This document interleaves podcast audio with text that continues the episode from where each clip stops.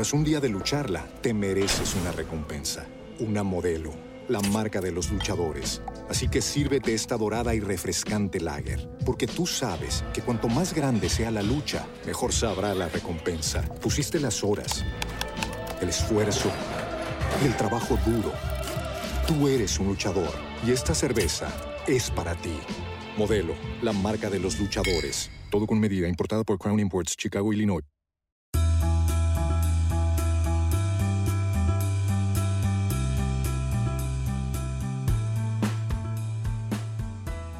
¿Alguna vez se han preguntado cómo ser conferencista de empresas como Microsoft, Netflix, Facebook, entre otras? Hoy tenemos una invitada muy especial que es Michelle Poler. Nos va a contar cómo es que pasó de pasar a estudiar en Estados Unidos desde los 19 años hasta poder trabajar en una empresa como publicista, creando contenido para varias marcas, hasta llegar a crear su propia marca personal tener un reto de más de 100 días sin miedos, que hoy les va a contar de qué se trata y mucho más. Así que quédense a lo largo de este episodio que está buenísimo.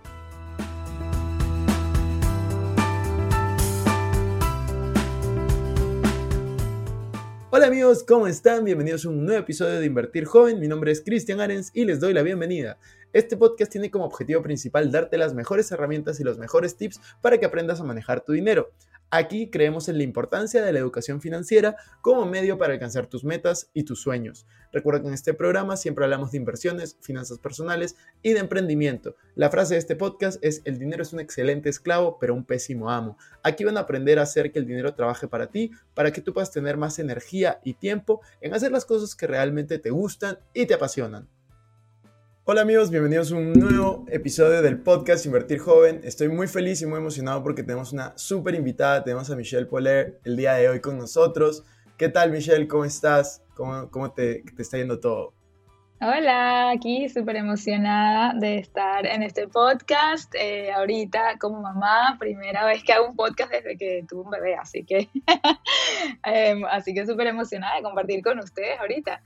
Sí, de todas maneras nos tienes que contar de esa experiencia. Justo te decía hace un rato, felicitaciones a ti, Adam, por esta nueva etapa.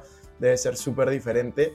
Eh, muchas de las personas, pese a que ya grabamos la introducción y te presentamos un poco, quieren saber un poco más de ti, saber eh, quién eres, cómo, cómo te hiciste, esta palabra suena mal, pero la voy a decir, es como, cómo te hiciste conocida, entre comillas, eh, pero en realidad es lo que eres ahora, conferencista, que estás creando contenido que creo que aporta muchísimo valor, estás con el movimiento de, lo voy a decir en español, de Sin Miedos, entonces cuéntanos un poco cómo era tu vida antes y cómo, qué fue lo que pasó que, que llegaste a ser creadora de contenido que lo eres hoy en día. Bueno, siempre me he considerado creadora de contenido, ¿verdad? Para empezar, cuando era chiquita, em, si hubiese existido YouTube, o sea, menos mal no existía YouTube, porque esos videos estarían en el internet y yo estaría muy avergonzada de las cosas que hubiese puesto. Pero yo desde chiquita me, me encantaba eh, todo lo que era grabarme en video y producir cosas y baile y no sé qué. Y, y, después cuando salió Facebook en el 2006, que me uní más o menos, empecé a poner álbumes con todos mis proyectos y entonces organizaba los álbumes de manera que cuenten una historia. Por ejemplo, si yo me iba a un viaje, no solamente lanzaba mis fotos a Facebook, sino que creaba así estos álbumes con, con mucha intencionalidad y, y, me apasionaba lo que era la creación de contenido. Entonces estudié en la universidad diseño gráfico y dirección de arte. Y cuando me gradué, encontré un trabajo en publicidad. Entonces yo creaba contenido para marcas eh, en Latinoamérica, desde Miami, que ya yo estaba viviendo en Estados Unidos, o sea, yo me mudé de Venezuela para acá eh, a estudiar, pero entonces me enfoqué en eso, en publicidad para Latinoamérica o el mercado hispano. Entonces creaba contenido para Hershey's, para Wendy's, para Revlon. Entonces yo era la que hacía todos los posts de Facebook y todo eso. Instagram todavía no estaba de moda en ese momento. Pero bueno, entonces eh, yo siempre quería ser alguien y no sabía cuándo ni cómo, pero para mí era muy importante que yo sea una persona conocida, entre comillas, como dices tú. Entonces, eh, un día me frustré muchísimo porque sentía que con mi trabajo en publicidad no estaba llegando a esa meta y que yo era como un nombre desconocido detrás de todos estos posts y, y veía que tenía una capacidad increíble para generar contenido y subir de seguidores muchísimo, pero no en mis cuentas, en cuentas de clientes, como te digo, que me contrataban para que yo haga su publicidad y su sus redes. Entonces, un día decido que me quiero ir a Nueva York porque ese es mi sueño y porque nunca me había atrevido a irme a Nueva York por miedo.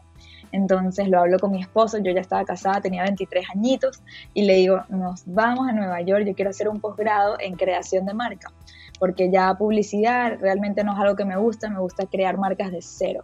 Entonces, no sé cómo lo convencí, porque él es financiero como tú, o sea, él está mucho en el mundo de las finanzas, y irse a Nueva York no necesariamente hace sentido monetario inicialmente, porque es una, un desbanque, ¿no? Nueva York es la ciudad más cara, eh, iba a hacer un posgrado que indicaba endeudarme, eh, porque obviamente no tenía los fondos para, para ese posgrado, indicaba irme eh, a, ganar mucha menos plata en esa ciudad, entre otras cosas. Pero bueno, total que lo convenzo, nos vamos a Nueva York porque yo sabía que ese iba a ser para mí como que el primer paso de el resto de mi vida, que ahí había algo para mí, yo no sabía qué, pero o sea, era algo como muy intuitivo que yo necesitaba irme a esa ciudad.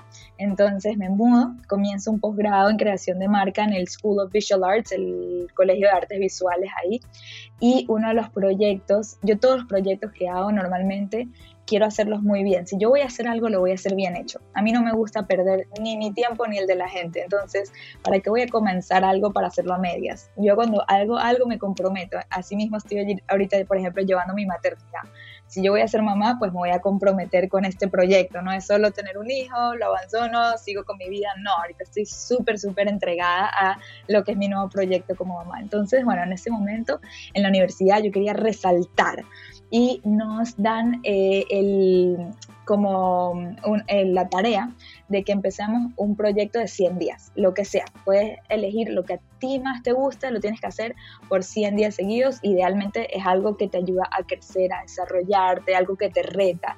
Entonces, yo al principio no sabía qué hacer, iba, estaba pensando hacer cosas relacionadas a branding, creación de marca o diseño gráfico, algo en ese mundo, que ya me desenvuelvo también, creación de contenido, pero después me doy cuenta que lo único que a mí me limita y que en mi vida me iba a prevenir que yo no llegue a ser esa persona conocida, a, a tener ese reconocimiento que yo quería, eran mis miedos. Yo siempre fui una persona súper miedosa y a pesar del miedo estaba logrando las cosas que todo el mundo logra eh, eh, en su vida, como por ejemplo casarme, eh, tener una carrera, tener un trabajo, estaba logrando las cosas que se supone que yo logre a pesar de mis miedos, pero yo quería mucho más, mi ambición era demasiado más grande y mis miedos no me estaban permitiendo llenar esa ambición. Entonces, cuando tengo este aha moment, así que te das cuenta que hay algo y ya lo identificas que es lo que te está limitando, decido hacer algo al respecto. Entonces ese proyecto de 100 días que me mandan a hacer en la universidad, lo enfoco en el miedo y lo llamé 100 días sin miedo,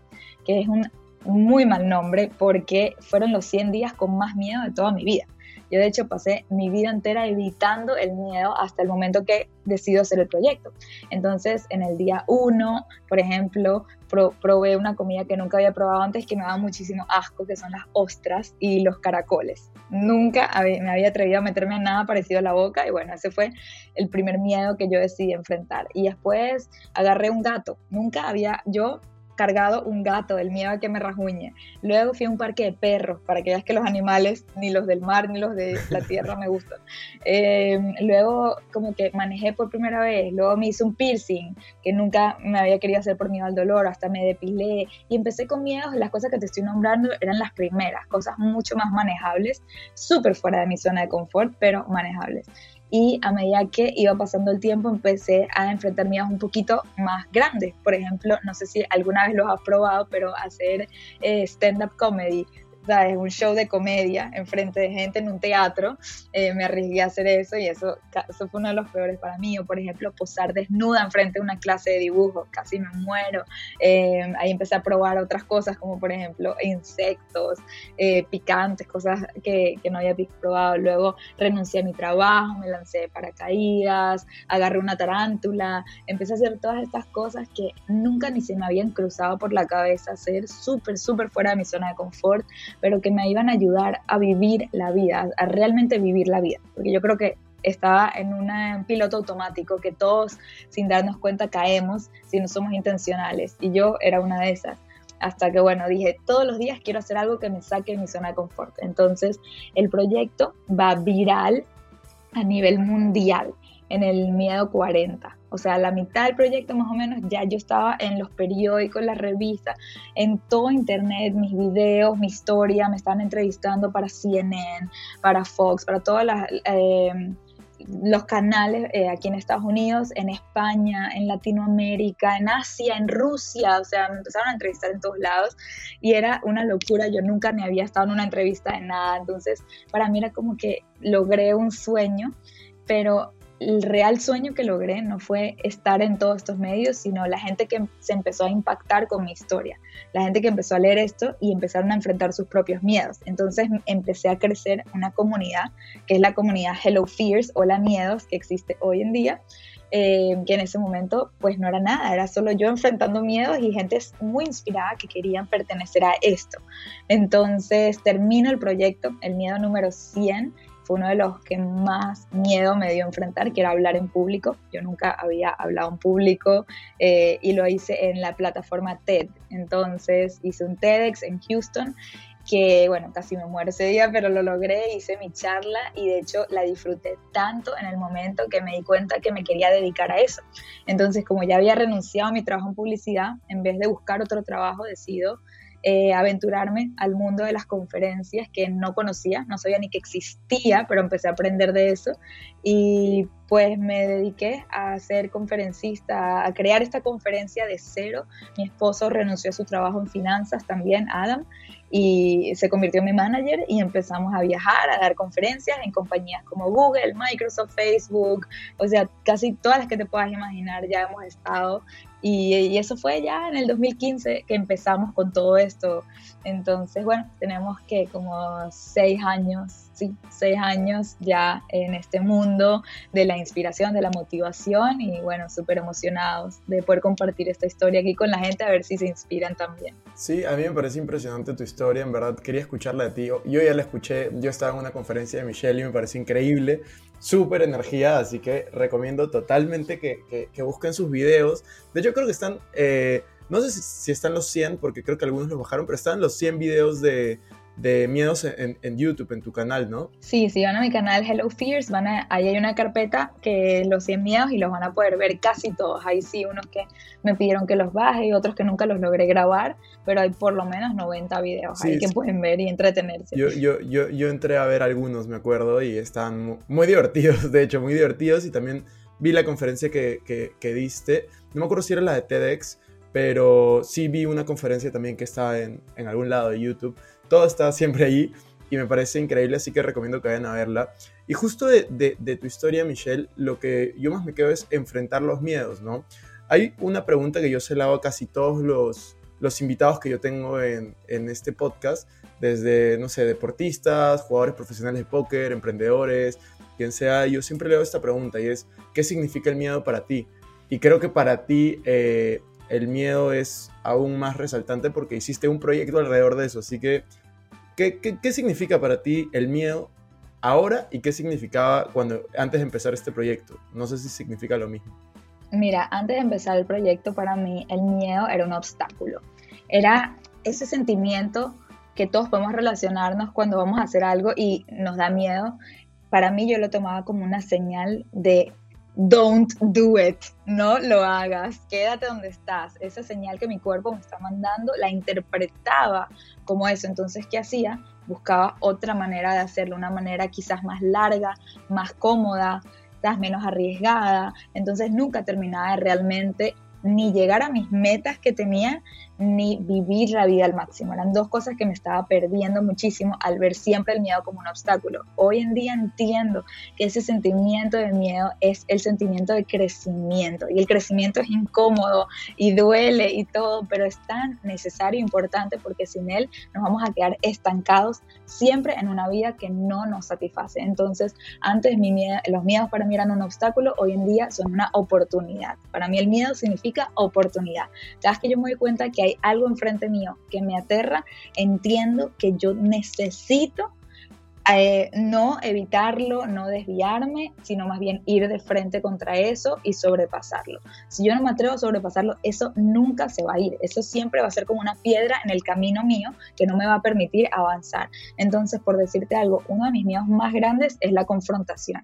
Yo no me atrevo, o sea, sí me atrevo ahorita, pero me da terror tener que decir algo que pueda incomodar a otra persona, por, por ejemplo, decirle que no a alguien, es algo que me, me, aterra. Entonces, cada vez que me surge esa oportunidad donde me están pidiendo algo y yo tengo que dar una respuesta, que la respuesta que quiero dar es no, pues empiezo a sudar y no sé qué, pero, y yo podría evitarlo, podría decir que sí con tal de, de decir que no, pero lo más valiente que puedo hacer en ese momento es buscar la mejor manera de decir que no y ya he trabajado tanto en esto, llevo todo este año y el año pasado más que nada trabajando en eso, en la asertividad, eh, en respetar mis propios límites, que cada vez se me hace un poquito más fácil, entonces esa piedra que al principio era enorme cada vez que surgía en mi camino, porque mil veces vamos a tener oportunidades o, situaciones en nuestras vidas donde queremos decir que no y no nos atrevemos, cada vez que sí lo haces y te atreves a realmente decir las cosas, eh, y a poner tus propios límites, esa piedra se va reduciendo, reduciendo, reduciendo, al punto que cuando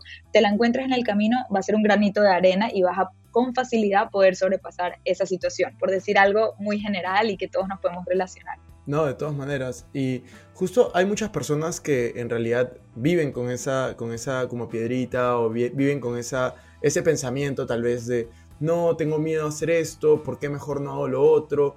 Y sobre todo hay muchas personas que yo creo, ya, pero yo sí soy un poquito crítico en eso de que en, muchos de los colegios, las universidades nos inculcan mucho el, en, verdad el miedo al fracaso, ¿no? El miedo a equivocarnos, el miedo a sacar la mala nota, el miedo a tener un error. Entonces, eh, ¿tú cómo, es el fracaso? O sea, que así como te pregunté del miedo, yo creo que está relacionado al fracaso. ¿Cómo, ¿Cómo tú ves el fracaso? ¿Qué significa para ti? ¿Has tenido algún caso que te, te acuerdes cuando te digo esta palabra? Mira, para mí fracaso es igual a crecimiento. El que trata de evitar el fracaso está evitando el crecimiento.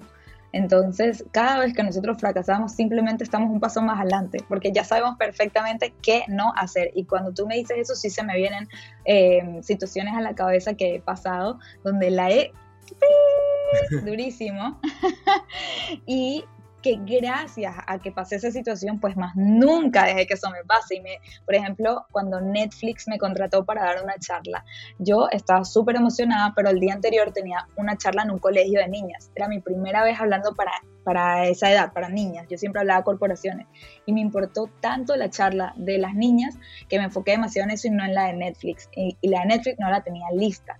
Entonces, eh, mi esposo me dijo, Michelle, habla con Netflix, dile que tú no puedes ese día, que tú necesitas más tiempo. Y yo con tal de no perder esa oportunidad, pues decidí igual hacerla en Netflix y fue terrible ese día, o sea, no sabes todas las cosas que dije mal, lo horrible que me sentí yo nerviosa, aprendí tanto mi lección ese día de tantas cosas que dije, más nunca voy a poder repetir esto, porque de verdad que qué pena que me invita a Netflix a hablar y es de mis peores conferencias, hasta hoy en día yo lo veo como mis fracasos más grandes, pero aprendí tanto ese día que dije, sabes que sí me sirvió, porque eso es lo importante, si uno va a fracasar, mira, hay que dos cosas, yo, yo sugiero, una, siempre pensar que aprendiste de ese fracaso. Nunca trates de simplemente ignorarlo, en verdad, dale el pensamiento que requiere y di, ok, de esto saqué esto y esto y esto que no lo puedo repetir o, quiero evitarlo a futuro, entonces ahí ya tienes un llamado a la acción de cómo mejorar, que eso es increíble. Y segundo, puedes convertirlo en contenido. Eso es algo que yo hago muy frecuentemente.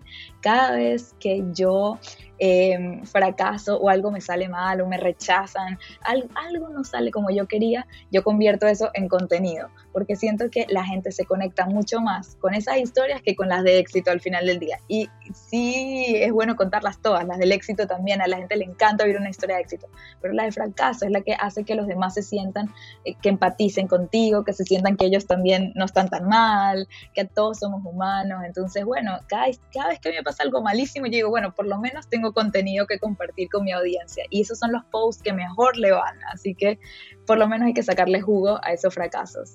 Sí, de todas maneras. De hecho, el primer video que yo publiqué en, en Instagram, porque antes yo publicaba contenido en YouTube, pero publiqué uno en Instagram, me acuerdo, cuando todavía no creaba contenido continuamente, fue justamente de cómo perdí dinero en la bolsa de valores y lo conté como una experiencia de fracaso, pero los aprendizajes que, tuvo, que tuve y creo que eso es lo importante, ¿no? Al final cuando creas contenido hay muchas, justo el otro día hablaba en una entrevista del podcast, hablaba justo de que hay dos tipos de personas cuando crean contenido, ¿no?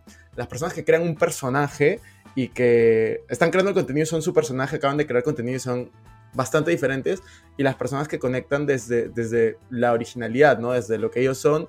Y yo creo que tú creas desde la persona que eres y eso, eso a mí me gusta mucho. Es algo que yo intento también hacer y, y es muy común hoy en día en redes sociales ver, ver ambos tipos, ¿no? Totalmente, es que hay eh, lo que están los, los líderes de pensamiento y los líderes de acción. Para mí los líderes de pensamiento son esos que más que nada charlatanes, pues que andan ahí en las redes dando consejos y tal, pero en su propia vida ni lo aplican, ni lo viven, ¿sabes? No se retan, es como que yo ande hablando de, afrontar miedos y yo no me rete a mí misma o yo siempre elija la comodidad. No, yo tengo que constantemente ponerme a mí en situaciones complicadas, incómodas y de miedo para yo tener todo el tiempo contenido nuevo que dar, porque si no, puedo seguir dando frases y frases y frases, pero eso me inspira. Lo que realmente inspira son esas historias cotidianas que me pasan en el día a día que pueden parecer tan, tan pequeñitas, pero si uno sabe cómo comunicarlas de la manera correcta, puede llegar a inspirar a demasiada gente con todas estas situaciones. Y algo que te quería decir sobre el fracaso, antes de que pasemos a la próxima pregunta, es que mucha gente considera el fracaso como el enemigo del éxito, pero lo que yo me he dado cuenta es que el enemigo del éxito no es el, el fracaso, es de hecho la comodidad. Cada vez que nosotros elegimos el camino cómodo con tal de evitarnos el fracaso, ahí es cuando nos estamos quedando estancados, ahí es cuando estamos retrocediendo más bien. Entonces, olvídense que el fracaso es lo que va a prevenir que lleguen a sus metas. Al revés, yo creo que cada fracaso nos acerca a nuestras metas, pero cada decisión de comodidad nos aleja. Totalmente de acuerdo con eso. Ahora te quería, te quería hacer una pregunta eh, diferente, voy a cambiarte de tema. Tengo dos preguntas en mente de temas distintos, así que vamos a, voy a intentar conectarlas. La primera pregunta es, ¿qué tanto te costó eh, ir a un país nuevo? Porque tú eres de Venezuela, pero has vivido también una gran parte en Estados Unidos, no sé cuántos años en cuál, y ahora seguro nos contarás, pero ¿qué tanto te costó ese proceso de, de, adaptación? ¿Fue un reto para ti? Cuéntanos un poco de, de ese proceso. Bueno, yo me fui cuando tenía 19 años de Venezuela entonces, imagínate, tengo ahorita 30, voy a cumplir 33 años, entonces eh, sí, ya tengo muchísimos años afuera, casi toda mi vida adulta. Y como me fui joven, entre comillas, siento que el, el cambio no fue tan drástico y adaptarme fue un poco más sencillo, pero de todas maneras hice un reto súper grande para mí porque fue mudarme a un pueblo donde no conocía a ni una persona. Y de hecho me mudé la semana de mi cumpleaños y mis papás me ayudaron, me acompañaron, pero, y, mi, novio, que ahorita es mi esposo, también, pero todos se fueron el día antes de mi cumpleaños y me quedé sola. Y entonces eh, ese día, el día de mi cumpleaños, estaba tan triste que no conocía a nadie que me habían pasado el teléfono de una persona, un ecuatoriano que alguien conoció en un evento, una cosa, y lo, llamé y le dije, hola, mi nombre es Michelle, soy venezolana, me mudé ayer para acá, no conozco a nadie y es mi cumpleaños, ayúdame. Y entonces, gracias a él, conocí a su grupo de amigos y pues ahí ya comencé a hacer eh, muchos amigos y lo que más me ayudó siempre fue tener de mi lado la comunidad hispana. No importa de dónde somos en Latinoamérica, todos podemos conectar a través de nuestro idioma y de nuestra cultura de una manera demasiado especial. Entonces me hice amigos de todos lados de Latinoamérica en esa primera semana en mi universidad y ya me sentía tan acompañada, tan entendida, tan apoyada por toda esta gente, gente, como digo, de Ecuador, tenía gente de Perú, tenía gente de Panamá, de todos lados que me sentí súper bien. Entonces, a donde yo llegue, siempre trato de buscar dónde está la comunidad hispana. Eso es algo que a mí me ayuda muchísimo. Y después de haber vivido en Estados Unidos, que como 15 años, eh, mis amigos más cercanos son todos, todos hispanos de todos lados de, de Latinoamérica. Y la verdad que eso es algo que, que me encanta de, de, vivir fuera de mi país, que en mi país nunca hubiese conocido a toda esta gente, me hubiese siempre quedado rodeada de puros venezolanos. En cambio, afuera tengo eh, de dónde elegir tantos países y, y, he conocido muchísimo. De hecho, eh, Perú es uno de mis favoritos porque aparte trabajé en la agencia cuando trabajaba en publicidad, mi copywriter era peruano, mi mejor amigo también, mi roommate también una vez fue peruana, entonces eh, realmente he podido conectar con tantos países y culturas gracias a, esto. Sí, a mí me parece súper importante esto de, de, salir un poco de tu zona de confort, viajar, invertir en viajes, en conocer otras ciudades, otras partes del mundo.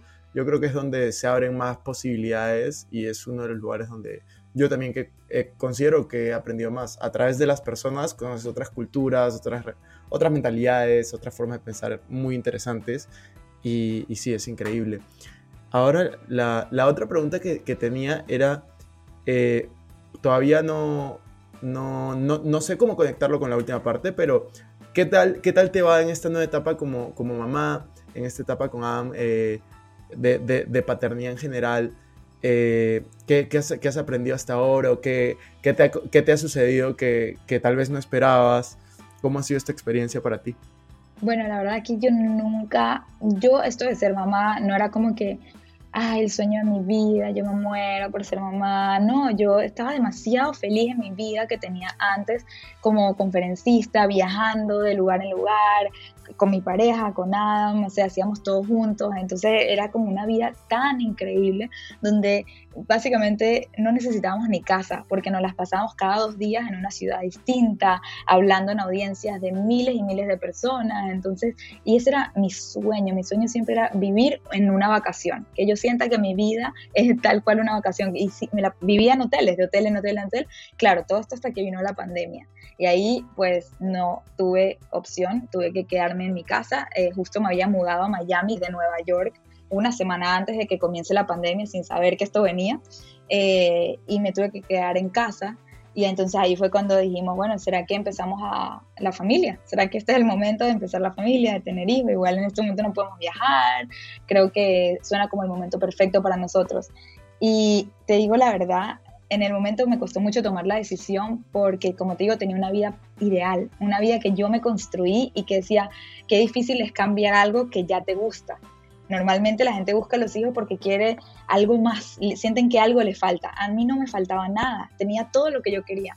Entonces fue muy difícil tomar esa decisión y ahorita que soy mamá me cambió tanto todo por completo, o sea, estoy tan, tan entregada a este bebé que es lo único que me hace feliz. O sea, para mí ya todo lo demás es como casi un estorbo, todo lo que antes amaba hacer, ahorita es como que, ay, que hacer un post. Antes amaba hacer un post. Ahorita, en este momento, yo solo cuatro meses siendo mamá, pero he estado como babiada, entregada. Es una experiencia que siento que todo el mundo debería vivir. Eso que yo antes decía, no, el que no quiera, que no, que no tenga hijos y lo que sea, y todavía lo respeto muchísimo.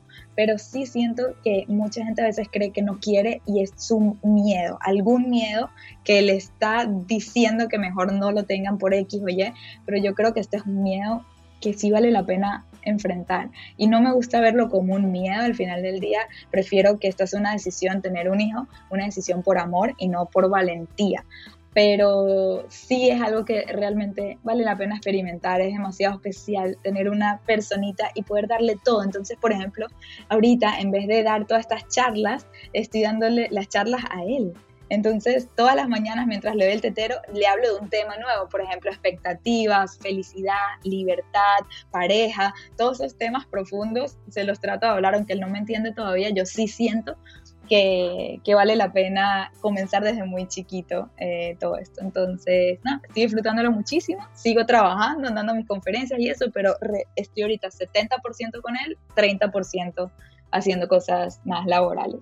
Claro, no, me parece increíble y eso también es uno de los beneficios de, emprender, ¿no? Poder decidir cuánto, cuánto tiempo dedicas a, cada uno de tus, de tus quehaceres. Así que los que nos escuchan ya saben, emprendan si, les gusta esto. Es que para mí eso era una de mis metas, porque te digo que cuando yo estaba en, la agencia trabajando en publicidad, me acuerdo mi copywriter, la persona que escribe los textos, yo soy la directora de arte, ¿no?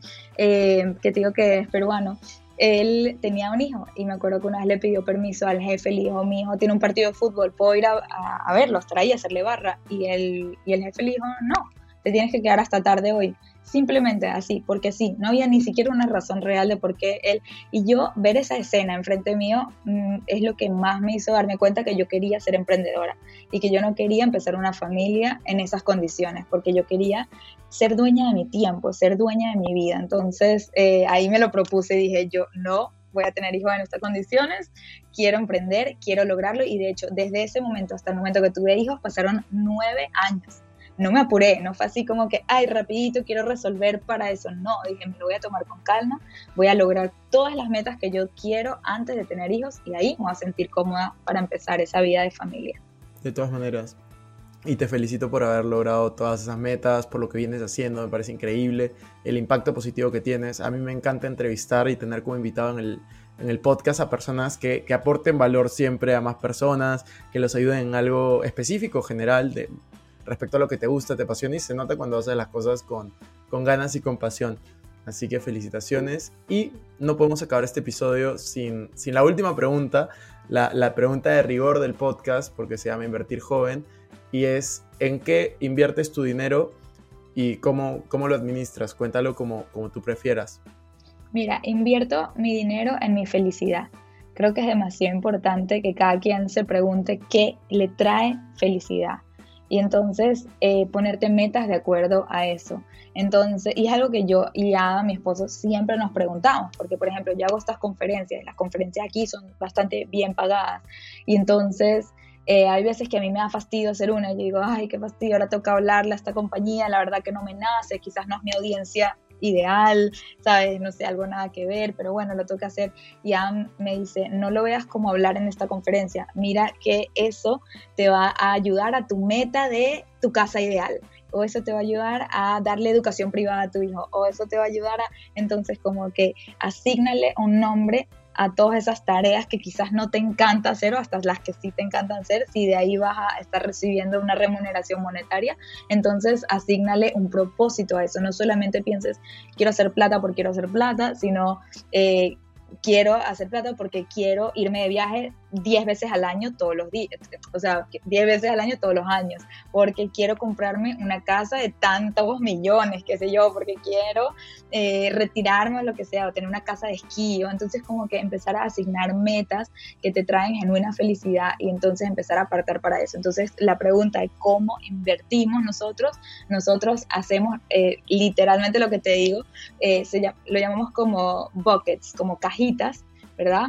Donde le asignamos las cosas a las cuales nosotros aspiramos tener algún día o vivir, experimentar, lo que sea. Y entonces cuando nosotros nos entra nuestra paga, por decirte, eh, mensualmente, se divide inmediatamente a todas estas casillas. Entonces va un porcentaje a la casa de mis sueños, que todavía no la he comprado porque seguimos ahorrando para que cuando lleguemos al monto que queremos, pues no podamos realmente elegir la que más nos guste. Luego tenemos otro que se llamaba, y eso la hice hace tres años, Nani, porque yo quería que cuando tenga un bebé pueda tener ayuda para también yo poder seguir haciendo algo de trabajo. Entonces, llevamos desde el 2018 que cada vez que nos entra eh, nuestra, nuestra paga mensual, un porcentaje se va a eso, Nani, un porcentaje se va a, qué sé yo, el Tesla que me quiero comprar, o sea, cualquier cosa, a, a mi vacación. Entonces, siempre tenemos estas cosas, estas cajitas que se van alimentando y entonces, eh, bueno, esto, todo el concepto que aprendí de Adam, que él sí es financiero, eh, que, que básicamente págate a ti primero. Entonces, apenas nosotros recibimos nuestro, nuestro pago de todos estos clientes, nos pagamos no nosotros del presente primero, a nuestro futuro primero. Si yo digo, si yo en el futuro quiero esto, esto y esto, déjame pagarle a la Michelle del 2030, del 2040, ¿verdad? Este porcentaje y después con lo que queda, pues vivimos eh, y nos ajustamos a esa realidad, pero siempre, siempre poniendo de primero nuestros futuros yo. Sí, no, me estoy totalmente de acuerdo. Eso de pagarte a ti mismo primero es demasiado importante y es algo que todos deberían de comenzar a hacer. O sea, es súper, súper importante. Es como la ley número uno de finanzas personales y que cuando comienzas a aplicarla cambia absolutamente todo. O sea, yo, yo hago exactamente lo mismo en cuanto a administración de dinero. Y en cuanto a inversión, sí, ya, yo sí diversifico en demasiadas cosas. Pero, pero sí, me parece increíble, Michelle. Muchas gracias por, por compartir eso con nosotros. Y ya, ya estamos terminando. ¿Qué, ¿Te gustaría dar algún, algún mensaje para terminar? Algo que, que, que te gustaría agregar para que toda esta comunidad y todo este podcast se quede con ese mensaje. Y obviamente vamos a dejar tus, tus redes sociales en, en la descripción para que también te sigan y puedan conectar contigo en las diferentes plataformas que tienes. Bueno, creo que el mensaje que les quiero mandar es que se atrevan a soñar en grande, que creo que es un miedo muy, muy grande que muchos no se atreven. Eh, mucha gente se pone techos un poco bajitos solo por eh, ese sentimiento de que no son capaces de llegar más lejos y entonces entre más bajito te pones tu propio techo, pues más bajito vas a llegar. Entonces mi invitación a todos aquí es que si se atrevan a pensar en grande, como les digo, yo cuando simplemente trabajaba en publicidad y hacía creación de contenido para marcas, yo soñaba en que yo pueda vivir de crear contenido para mí misma. No sabía cómo, pero yo necesitaba lograr eso. Yo soñaba con ser alguien conocido, soñaba con que me inviten a hablar en podcast y en eventos y en no sé qué. Y gracias a esos sueños he podido llegar cada vez más cerca a todos ellos. Entonces, esa es mi invitación. No se limiten ustedes en sus propios sueños y si alguien, alguien que los rodea los limita, pues con más ganas vayan a perseguirlos. Cada vez que alguien a mí me dice que que qué tontería, que yo nunca voy a llegar ahí o que lo que sea, ahí, o sea, yo agarro ese comentario como gasolina para llegar todavía más lejos, porque después quiero no solo hacerlo, sino tomarme el selfie haciéndolo para que lo vea todo el mundo. no, me parece excelente, Michelle. Muchas gracias, me he divertido mucho hoy. No, gracias a ti, un placer y bueno, saludos a todos por allá.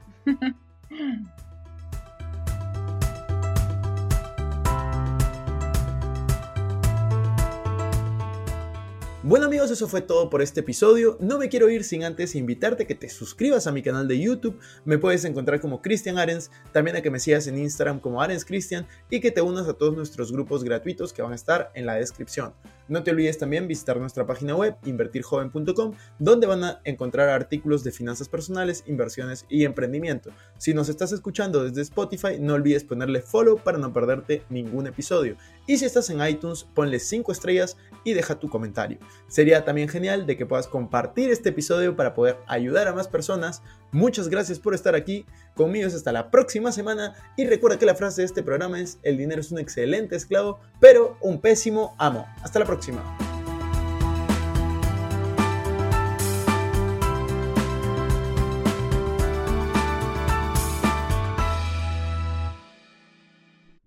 Este es un podcast producido por Explora.